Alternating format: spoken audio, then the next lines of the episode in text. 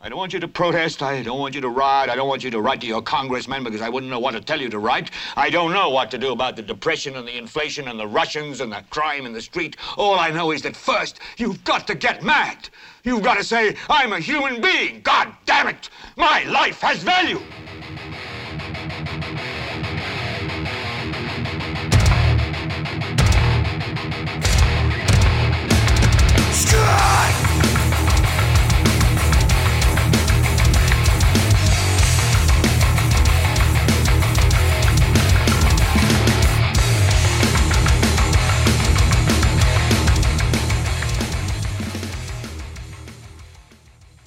Yo soy Carlos Rodríguez Duzán, esto es Helvete. Bueno gente, em, esta semana solo una noticia. Eh, bueno, no una, sí, es una, basada en una noticia, pero un poquito de análisis. Yo sé que esta semana pasó mucho en el país. Ahí tuvimos a Pisa Roquefort, que jaló. Porque cuando, cuando el barco se hunde, las ratas son las primeras en saltar. Ahora, el que debe estar, que se muerde los codos de la chicha, es este mae Pedro Muñoz. ¿Pedro Muñoz? Sí, este otro diputado ahí del PUSC que tiene, tiene ansias de ser presidente. Y el mae básicamente estaba contando con que Pisa se hundiera con el PAC. Pero hey, Pisa no es tan, no es tan tonto eh, como muchos creían. Y al parecer, al parecer no, el mae jaló para acomodarse mejor por ahí en la OEA. Esperando obviamente que a los ticos se les olvide que él fue parte de este gobierno que le impuso, que le puso impuestos a la canasta básica, que fue parte del gobierno que no quiso defender el derecho de las mujeres a vivir tras un embarazo peligroso y que fue parte de ese gobierno que, que le aculó a estudiantes de secundaria. O sea que Pisa jaló a tiempo. También vimos cómo, bueno, escuchamos eh, cómo salió que el hermanillo de Jonathan Prendas, uno de los diputados más inteligentes de la Asamblea Legislativa, eh, estaba distribuyendo noticias falsas con tal de hacer quedar más, más mal al PAC. O sea, más, por favor, el PAC no ocupa, no ocupa ayuda en ese, en ese ámbito. Ellos solitos pueden tropezarse con esos cordones que andan sueltos o que llevan sueltos desde que nominaron a, a Luis Gui como presi hace más de cinco años ya.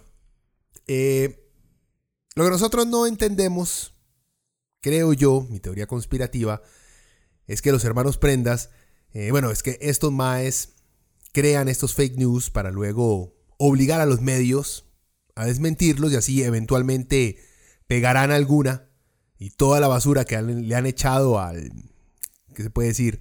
A la conciencia política del país, llegará a un punto donde a la gente se le va a olvidar que han estado tirando fake news y cuando peguen una, entonces van a ser este, celebrados por haber descubierto una, una ocasión más de ineptitud del partido en el poder. Em, pero bueno, ¿qué, más? Como les digo, esas son noticias eh, que están por ahí, pero que no les encontré tanto interés como la noticia que vamos a hablar ahora. Que por cierto, la noticia esta semana, antes de seguir, eh, voy a hablarles un poquito sobre Ronald Reagan y el por qué, bueno, salió esta semana un audio en el cual Reagan este, prácticamente reafirma lo que la, izquierda mundial ha venido diciéndole desde los 80 que el MAE es un racista, pero nadie nos había querido hacer caso. Y ahora hay evidencia ya en audio que es irrefutable de lo racista que era el hijo puta. Em, como siempre, bueno, como los últimos dos programas, la música que están escuchando de fondo es por la banda nepalesa eh, Disorder, la canción es Corrupted Influence.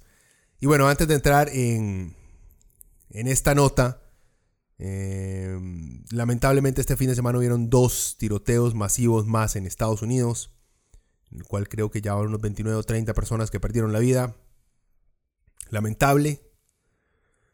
Eh, pero ya se está volviendo, no se está, ya no, o sea, es costumbre ya en Estados Unidos. Yo honestamente no entiendo cómo hay gente que todavía tiene la valentía de irse a vivir a Estados Unidos, y más siendo latinos, porque más o nos meten en una jaula como animales, o nos deportan en cualquier momento, o, o nos matan en algún mall o en alguna escuela, algún loco de mierda estos que ama su Second Amendment. Así que, igual, más, o sea, Lástima por la gente que perdió seres queridos. Pero ese es el país que Estados Unidos se ha convertido, lamentablemente. Esperemos que eso nunca llegue acá. Hasta ahora nos hemos salvado. Y, ah, bueno, una recomendación antes de empezar con el tema de Reagan. Eh, gente, véanse The Boys, eh, una serie Boys de niños o muchachos. The Boys, no Boys de voz. The Boys en Amazon Prime, los que puedan. Eh, hay otras maneras de verlo, no, las cuales no les voy a decir cómo. Ustedes sabrán, pero muy buena. Sí, es otra serie más de superhéroes, pero esta es diferente. Es muy a lo, a lo Watchman, digamos. Eh, bastante, bastante buena. Difiere un poquito del material original, que es un cómic obviamente, pero que posee la suficiente... Posee los suficientes matices como para interesar a gente que es fanática de los cómics, es fanática de los superhéroes y gente que lo único que le interesa es una buena historia. Y esa es una muy, muy buena historia. Y tiene buenos efectos. O sea, no, es, no está ahí más, no está hecho a medias. Se la recomiendo. Pero bueno, no nos va a hacer perder más el tiempo. Eh, entrémosle a, la, noticia de la semana. Bueno, reportó BBC, esto lo reportaron varios medios, pero yo saqué la nota de BBC. Voy a leer eh, la noticia y luego le doy mi análisis a profundidad, por así decirlo, del por qué Ronald Reagan siempre fue un racista. O sea, esto no es nada nuevo. En fin, la nota en la BBC, el titular es los comentarios racistas de Ronald Reagan en una conversación con Richard Nixon. Un audio del que hasta ahora solo se conocía una versión editada revela una conversación con comentarios racistas entre los expresidentes de Estados Unidos Richard Nixon y Ronald Reagan. El audio corresponde a la llamada telefónica de octubre de 1971, cuando Nixon era presidente y Reagan gobernador de California. El 2 de agosto, dos días después de que se revelaran las conversaciones, la hija de Reagan, Patty Davis, escribió un artículo en el que dice que los comentarios eh, de su padre son indefendibles. La conversación fue publicada en la revista The Atlantic por Tim Naftali, profesor de historia en la Universidad de Nueva York, quien dirigió la Biblioteca Presidencial Nixon de 2007 a 2011. Según explica Naftali, el audio es parte de una serie de grabaciones que publicó el Archivo Nacional de Estados Unidos en el 2000, cuando Reagan aún estaba vivo. El fragmento con comentarios racistas, sin embargo, había sido removido de las cintas originales, alegando razones de privacidad. Dice, solicité que las conversaciones que involucraran a Reagan volvieran a ser revisadas, escribe Naftali en The Atlantic. Hace dos semanas los archivos nacionales me enviaron las versiones completas. Naftali dice, dice que con la muerte de Reagan en el 2004 se eliminaron las preocupaciones sobre la privacidad del expresidente. Bueno, ¿qué se dice en la grabación? La llamada ocurrió luego de que las Naciones Unidas votaran a favor de reconocer como miembro de la organización, eh, de la organización a la República Popular de China y la soberanía de este país sobre Taiwán. Reagan estaba furioso porque las delegaciones de África no se alinearon con la posición de Estados Unidos, que buscaba que se reconociera Taiwán como un estado independiente. Al día siguiente, Reagan llamó a Nixon para expresarle su aparente frustración. Y dice aquí traducido el texto, dice, ver a esos monos de esos países africanos, dijo Reagan. Malditos sean, todavía se sienten incómodos usando zapatos. Ante el comentario de Reagan, Nixon soltó una carcajada. Pero bueno, Aquí tengo el audio, así que escuchémoslo un poquito y volvamos con el análisis.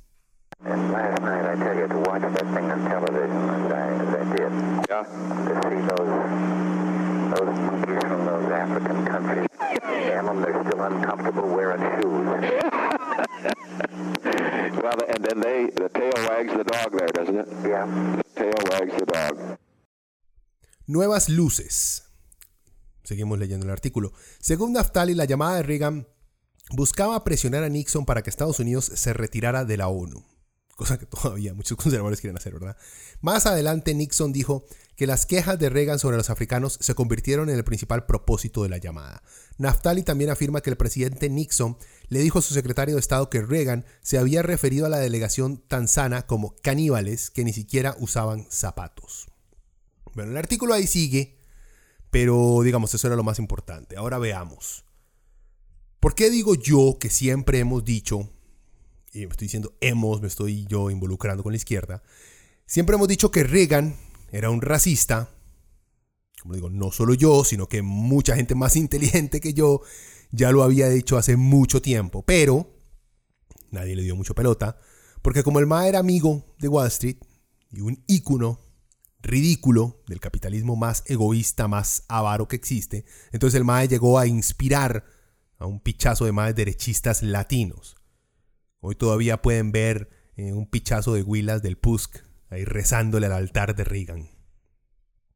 Bueno, como dicen mis compas derechistas, dejemos, dejemos de lado los ad hominems y empecemos.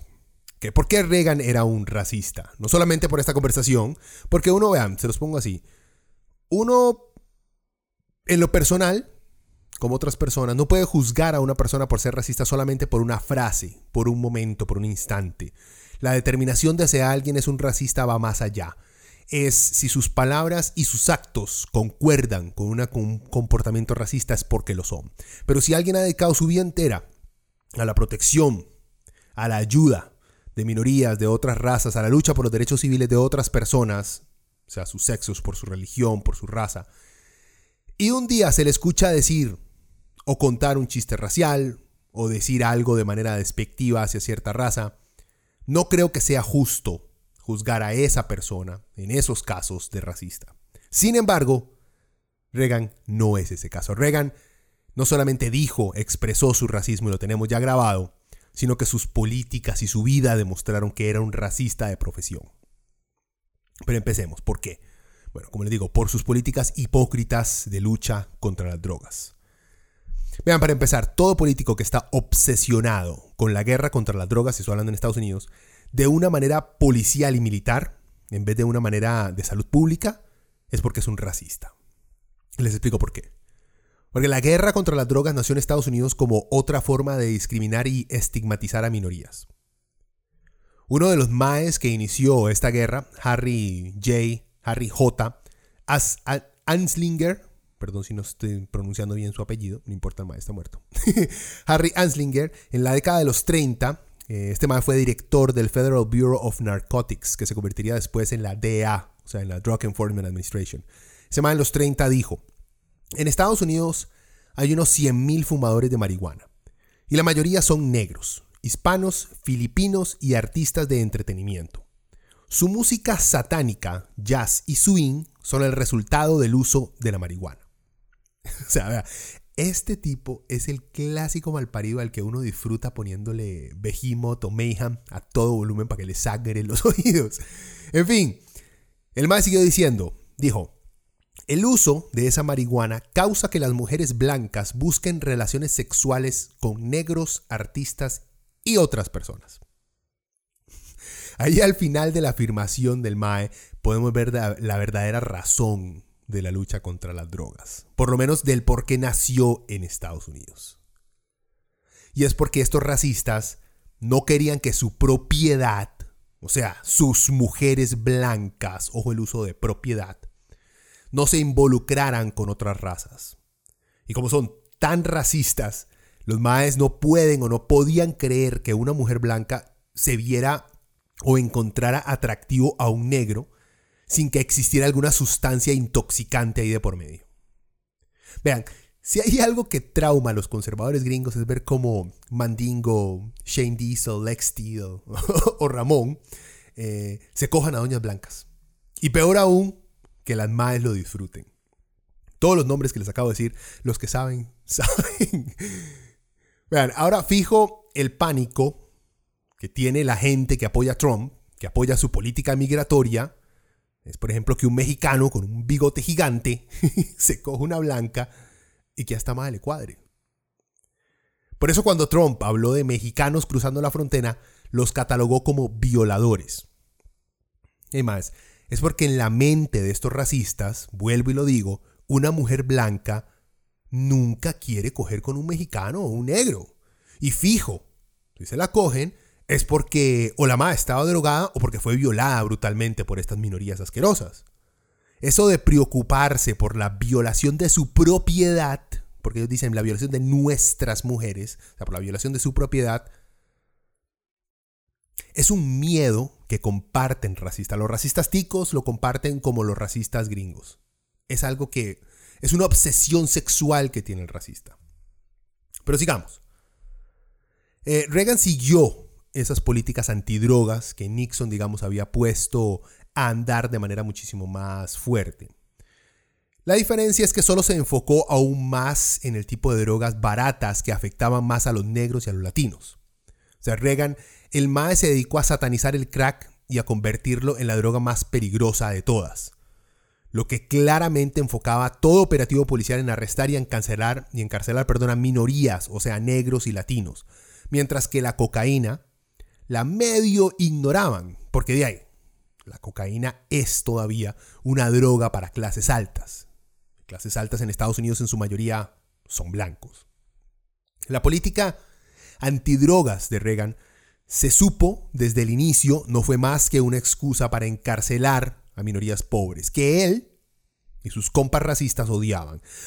Porque si no fuera así, la cantidad de adolescentes blancos gringos encarcelados por compra y uso de cocaína hubiera sido igual al número de encarcelados por el uso de crack. Un dato curioso. En Estados Unidos los negros y los blancos consumen en proporción la misma cantidad de drogas. O sea, para poner un ejemplo, esto es un ejemplo, no un dato fehaciente, un ejemplo. Eh, dos de cada diez blancos consumen drogas. Y dos, al igual que dos de cada diez negros consumen drogas. Pero a los negros los arrestan y los condenan muchísimo más que a los blancos que cometen los mismos crímenes. O sea, estamos hablando que estas estadísticas ya han salido de la misma cantidad y estamos hablando de que de la misma detención, o sea, si se detienen a ambos en la misma proporción por el uso de drogas, pero siempre a los negros se les enjuicia muchísimo, en muchísimo mayor proporción que a los blancos. Vean, señores, eso es, o sea, es un obvio dato de racismo que tenemos ahí y no le entremos a la cantidad de asesinatos por porcentaje que lleva la policía en Estados Unidos con respecto a negros a blancos.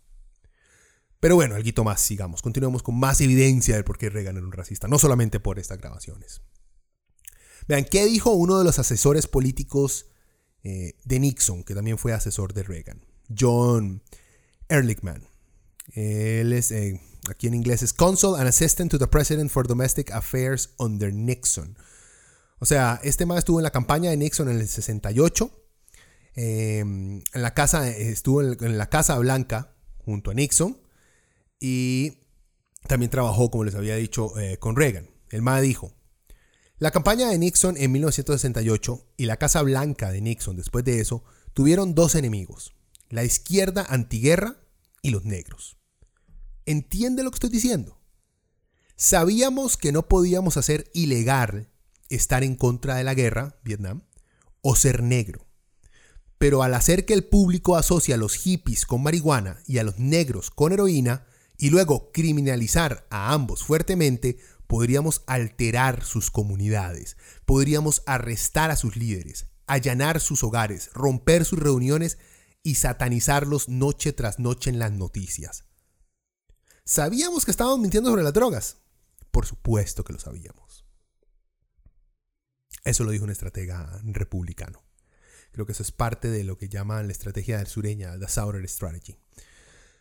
Seguimos. Las políticas antidrogas de Reagan despedazaron a las comunidades negras y latinas en muchas ciudades de los Estados Unidos. El MAE no le importó que sus políticas afectaran desproporcionadamente a la población negra. ¿Por qué? Porque el MAE siempre creyó, perdón, creyó que los negros eran monos, que no son el mismo tipo de ser humano que un blanco como él. Porque su racismo dirigió su política y su política siempre fue contaminada por sus prejuicios. Los resultados, vean, aún los podemos ver en las cárceles gringas y en la manera que los conservadores gringos ven a las comunidades negras en los centros urbanos más grandes de ese país. Y desde los 80, desde los 80, si no es que antes, desde los 70, la izquierda mundial les dijo a los conservadores del mundo entero, ojo, que este de Reagan es un racista de mierda. Nadie les hizo caso. Bueno, al principio les dije que sus políticas antidrogas eran hipócritas, ¿verdad? Ya les expliqué un poco. Pero ¿por qué hipócritas? Bueno, Reagan apoyó a los contras en Nicaragua, una agrupación terrorista que quería sacar la revolución sandinista del poder, que algunos dirán que también era una agrupación terrorista, eso se puede hablar. Pero como esa misión era secreta, el apoyar a los, a los contra, y el Congreso gringo no la había aprobado, Reagan tuvo que buscar formas para financiar esa agrupación terrorista. ¿Y qué hizo? Y pues ayudó a los contras a vender drogas dentro de Estados Unidos para que así esos maes tuvieran plata para seguir matando gente inocente en Nicaragua. Dentro de ese mismo despiche, Reagan le vendió armas a Irán de manera ilegal para usar esa plata también para apoyar a los contras. Es lo que llaman el, descalabro este Irán contra en Estados Unidos. Es fascinante, hay un montón de películas ya que medio tratan el tema muy muy interesantes, hasta periodistas murieron por simplemente haberla descubierto. La hija de Reagan también, por cierto, llegó a ser una drogadicta hardcore, pero la madre obviamente nunca pasó ni un solo día en prisión, como si lo hicieron millones de negros pobres que no tenían tatas políticos ni con plata como ella. Por, algo me refiero hipócrita. Seguimos. Su campaña para llegar a la presidencia de Estados Unidos estaba enfocada en el racismo. Lee Atwater, consultor político y estratega de la campaña republicana, perdón, esta, esto que le voy a leer aquí sí es el Southern Strategy, el otro es parte.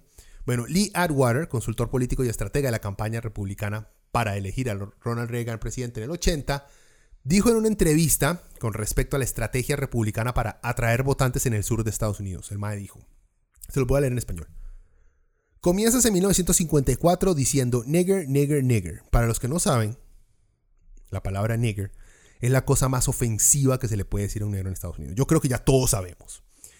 Eh, sí encontré un poco triste que en, medios en Estados Unidos que reportan, digamos, que ponen esta, esta cita de Lee Atwater, censuran la palabra nigger y le ponen nada más N.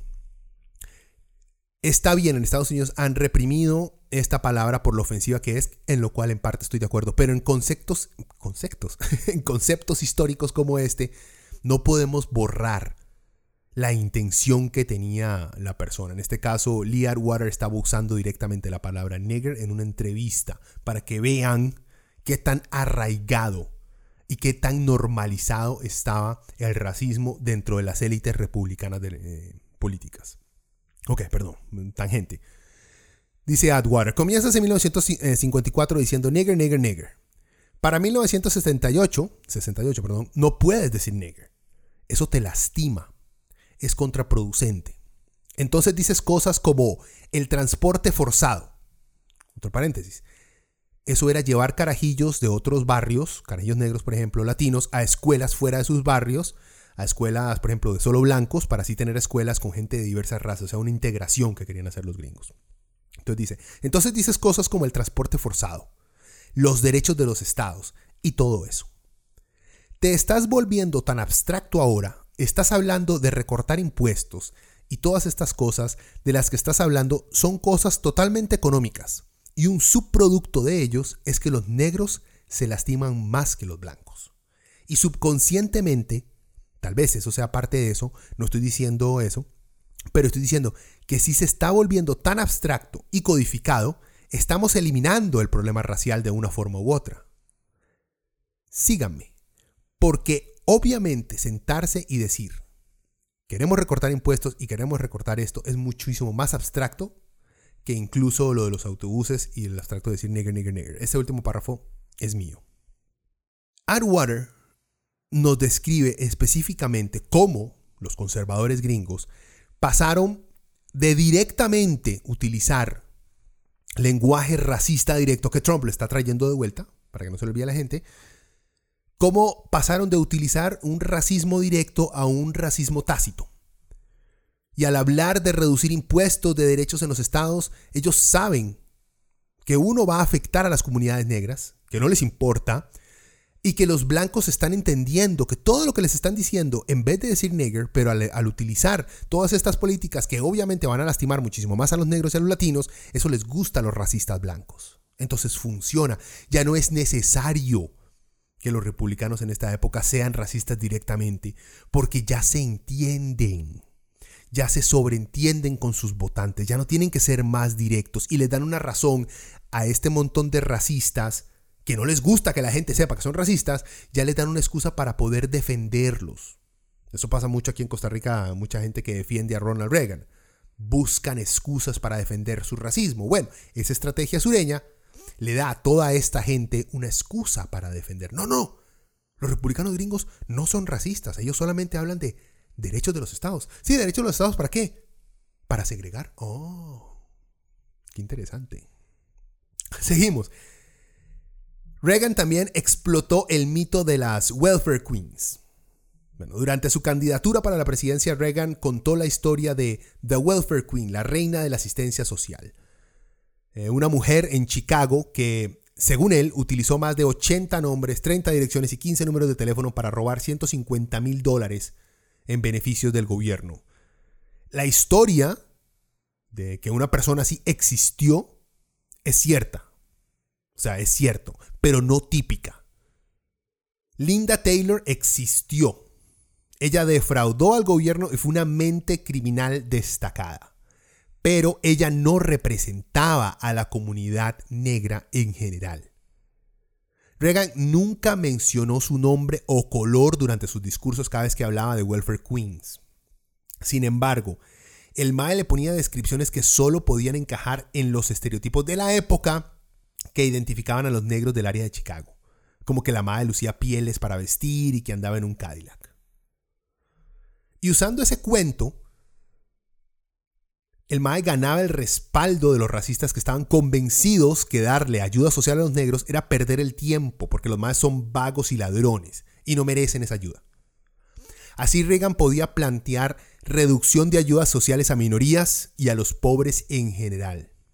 Algo que políticos en este país como Sergio Mena tratan de hacer.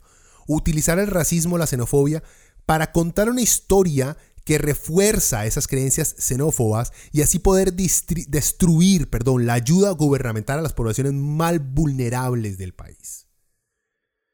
Bueno, pero Mena no tiene la capacidad de un Reagan, obviamente.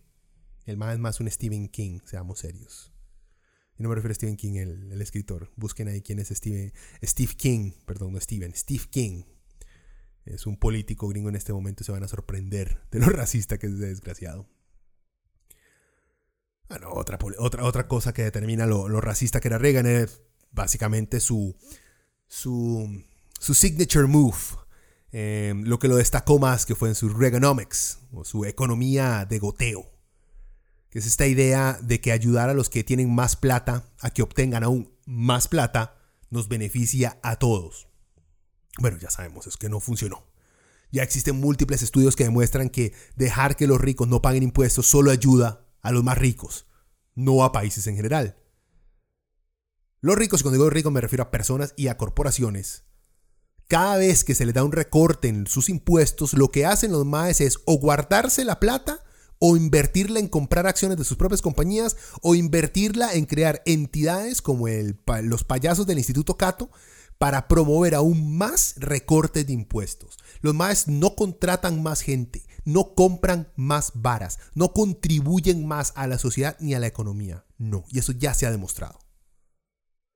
Esa idea económica no es racista, digamos, aislada, pero los resultados son muy obvios. Cuando los más ricos son blancos y se habla de quitarle más impuestos a esas élites blancas, se habla de perpetuar el orden racial en el que está distribuida cualquier economía. O sea, esta política ayuda a los que siempre han estado arriba se mantengan arriba sin hacer mucho esfuerzo.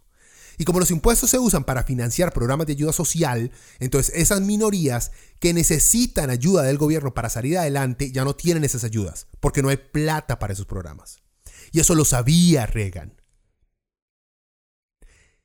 Es que es más fácil, vean, recortarle los impuestos a los millonarios que en su mayoría son blancos, que salir diciendo que hay que volver a esclavizar a los negros porque solo para eso sirven. La esclavitud moderna no tiene cadenas visibles. Para eso ya están las tarjetas de crédito. Aunque, que ha sido muy bonito lo que acabo de decir, me acabo de recordar, los números de esclavitud que existen hoy en día, supuestamente hoy en día hay más esclavos de los que hubo en la antigüedad en el mundo. Y puede ser por la cantidad de población que tenemos. Pero la esclavitud existe. Trata de personas existe aún. Pero eso es para otra conversación. Bueno, terminemos con otras joyitas aquí de Reagan. El MAE se opuso a que el cumpleaños de Martin Luther King Jr. se hiciera como un feriado nacional en Estados Unidos. ¿Por qué será?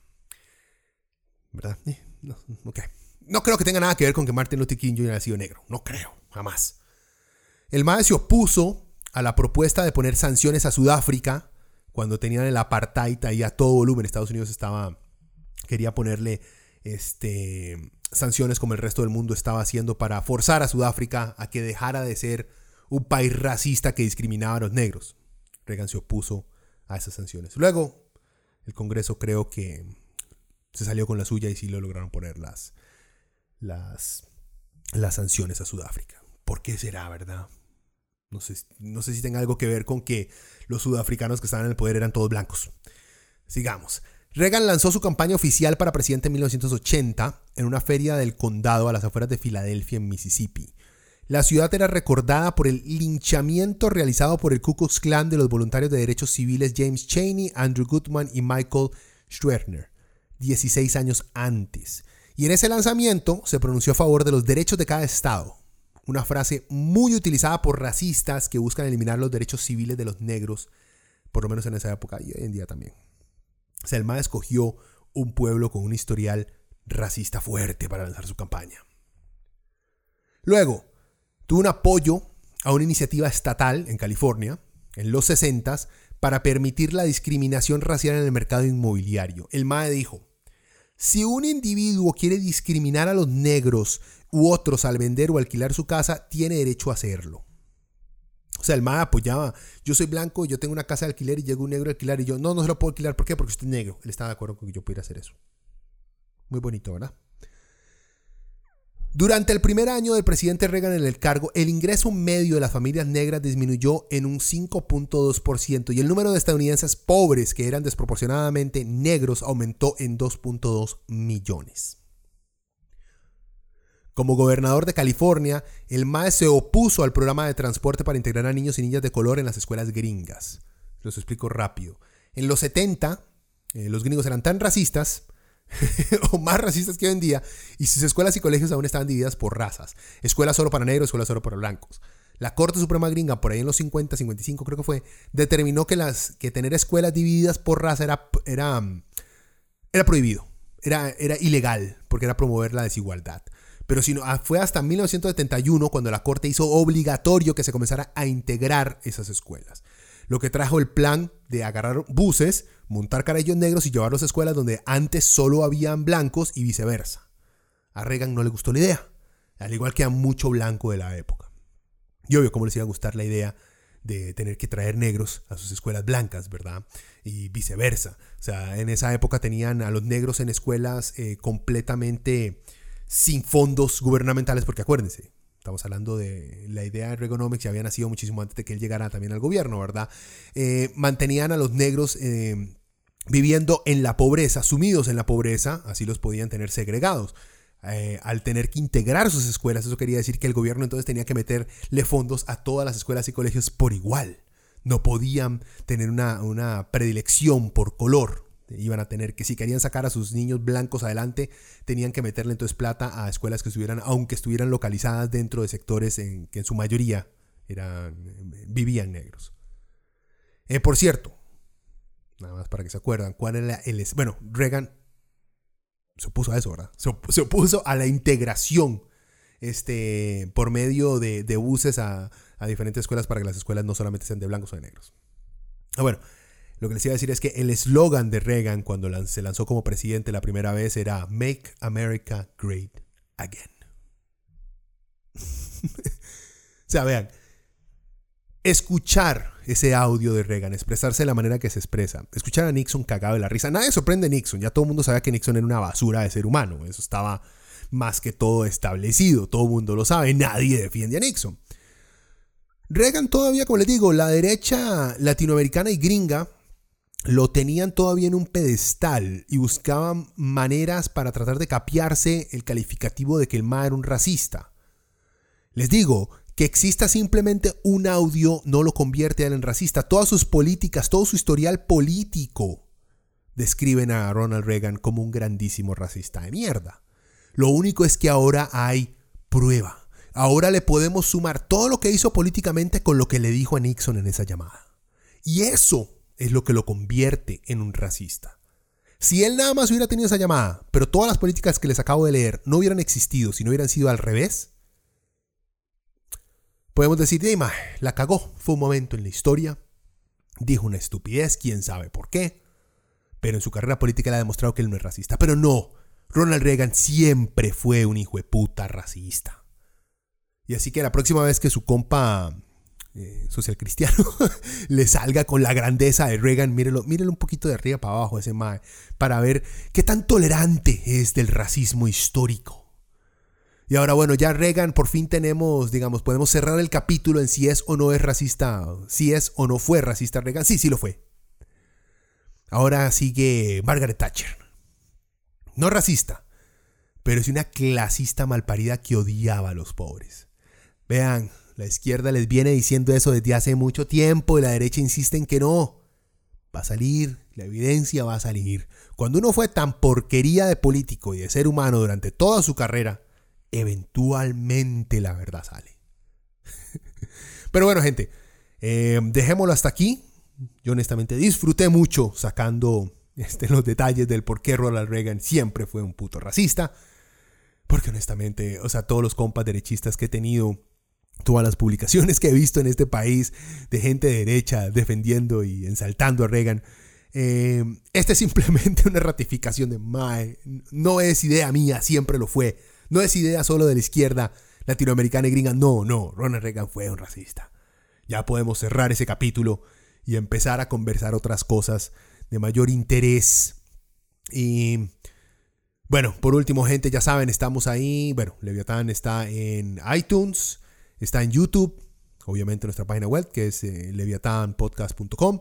Y estamos en Spotify, pero por alguna razón los últimos programas no están saliendo ahí en el, en el feed, como que Spotify agarró los primeros 10 programas y hasta ahí lo dejó. Entonces tengo que sentarme ahí a hacerle, hacer un troubleshooting, ¿qué dicen? A ver en qué carajo se cayó. Em, ¿Qué más? ¿Qué más anuncios? Bueno, no, espero esta semana lanzar eh, un par de, de, reseñas de discos eh, nacionales y a ver si me siento a preparar una, una entrevista para tener un diálogo más, más ameno para los próximos programas. Eh, bueno, gente, espero que tengan una buena semana. Nos hablamos. Chao.